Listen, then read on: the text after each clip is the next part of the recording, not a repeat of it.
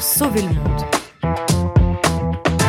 So Good Radio. So good 12 milliards de dollars pour sauver les coraux.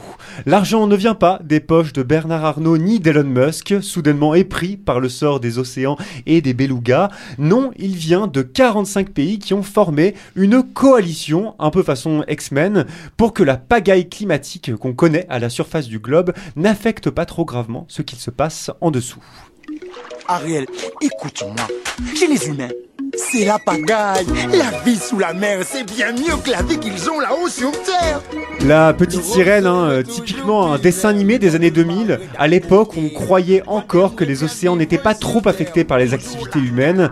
Joyeux monde, quoique un peu illusoire quand même.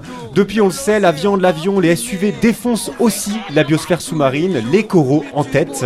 C'est pour ça que 45 pays se sont engagés, mardi 3 octobre dernier, à lever 12 milliards de dollars d'ici 2030 pour restaurer les récifs coralliens.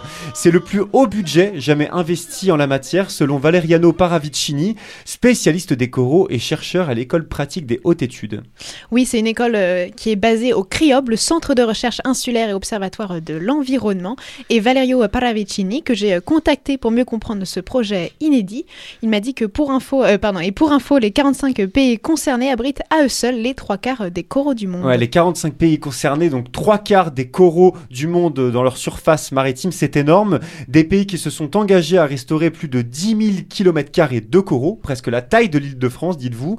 Mais la priorité, selon Valeriano, c'est moins la restauration qui donne l'illusion de pouvoir tout réparer que un objectif, celui de doubler les zones des récifs coralliens placés sous protection dans le monde. Et pour y parvenir, le chercheur rappelle deux priorités lutter contre la surpêche, dont les filets peuvent détruire les récifs, mais aussi lutter contre le réchauffement climatique qui acidifie les coraux. Pas sûr, cela dit, que 12 milliards suffisent, mais le chiffre est encourageant selon le chercheur. Oui, l'enjeu est de première importance selon l'ICRI, l'initiative internationale pour les récifs coralliens, en charge du dossier, car les récifs coralliens sont menacés dans le monde entier à cause du réchauffement climatique. Ouais, Valeriano Paravicini le rappelle, les mers souffrent de fortes chaleurs, de canicules marines qui finissent par acidifier, on dit eutrophiser les coraux, provoquant leur blanchiment et à terme leur mort. Pourtant, euh, les coraux, ce sont un peu les bâtisseurs du monde océanique. Oui, on pourrait presque dire, j'aime bien ce genre de métaphore, les hôtels F1++ de l'hébergement sous-marin, le Novotel du logement océanique, bref, les coraux coralliens, ils ne représentent pourtant que 0,1% de la superficie maritime totale,